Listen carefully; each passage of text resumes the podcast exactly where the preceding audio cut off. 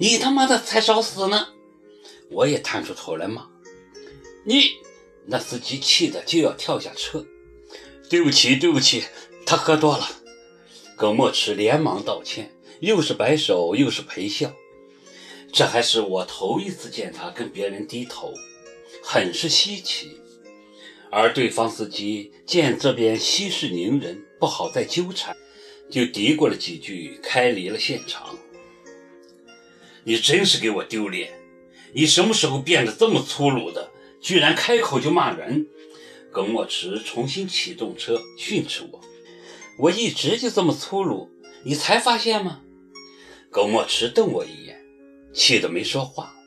车子在机场路飞奔，我四下一打量，问道：“喂，你带我上哪？”你最好给我闭嘴！如果你不想跟我殉葬的话。我不敢说话了，慢慢的，我发现他是把车子往岳麓山方向开了。这么大冷的天，他该不会把我弄那山上去吹冷风吧？还真被我猜中了。半个小时后，车子停在了岳麓山脚下。你什么意思？我想跟你谈谈。他深吸一口气，好像是下了很大的决心似的。上这来谈，你有病啊！这很好啊，吹吹冷风，大家都冷静点说着，他就打开车门下了车，又绕过来帮我打开车门。我们沿着山路往岳麓山上走，因为人们都赶去看金鹰节了，山上人迹罕至。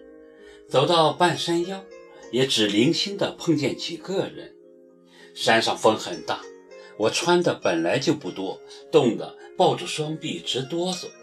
葛墨池走在前面，他是不会冷的，又是风衣又是毛衫，还围了条围巾。可是我感觉他的步履好像很艰难，脚步沉重，显得心事重重。风将他的风衣下摆卷得老高，围巾也在风中翻飞，看不见他的脸。但他的孤独却清晰地写在他的背影上。我看着眼前的背影，心情突然就暗淡下来。我知道，这个男人的影子是走不出我的生命了。一直就想带你来这儿谈谈心。听说过几天你要去新疆，怕你走了再也没机会，就临时决定上这儿来。当到达山顶的时候，他神色肃穆地跟我说：“我是很真诚的，想跟你谈谈的。那天你说的那些话，让我好几天睡不着觉。我们还有什么好谈的？你说的对，我是存心的，我就是因为不甘心，才想要你记住我的。我怎么会甘心呢？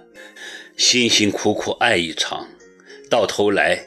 什么都没得到，一想到只要我一死，你就会立刻找到别的男人鬼混。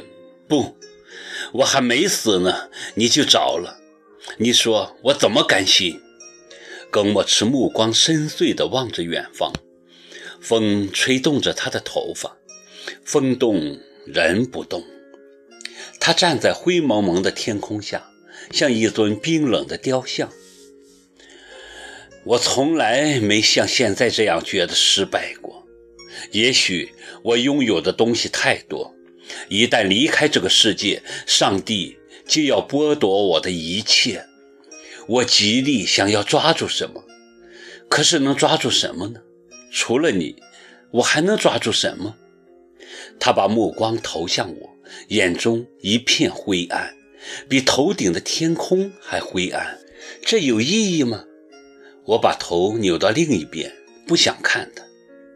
山脚下是被狂风卷得呼啸呜咽的山林，山林那边是雾蒙蒙的城市，城市的上空乌云压顶，一场暴风雨即将来临。对你是没有什么意义，对我就是全部的意义。耿墨池极力想要表达着什么，声音。突然变得软弱无力，像一个溺水者在寻找救命的稻草。你是个无情无义的女人，我原来疏忽了这一点，一直以为我可以很好的驾驭这场感情，驾驭你，就像弹钢琴一样，可以无所顾忌，随心所欲。结果呢，我没驾驭你，自己反被这场感情牵制得寸步难行。我原想就此放弃算了，可是我放不下。我的病在一天天恶化，越是接近死亡，就越心急如焚。我不是怕死，是觉得就这么死了实在太……他顿了顿，轻咳了一声。所以，我很想在最后的时刻抓住你的心，让你在我离开后思念我、惦记我。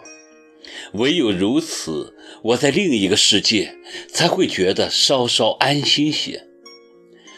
我什么都带不走，金钱、名誉、财产，乃至我的钢琴，通通都带不走。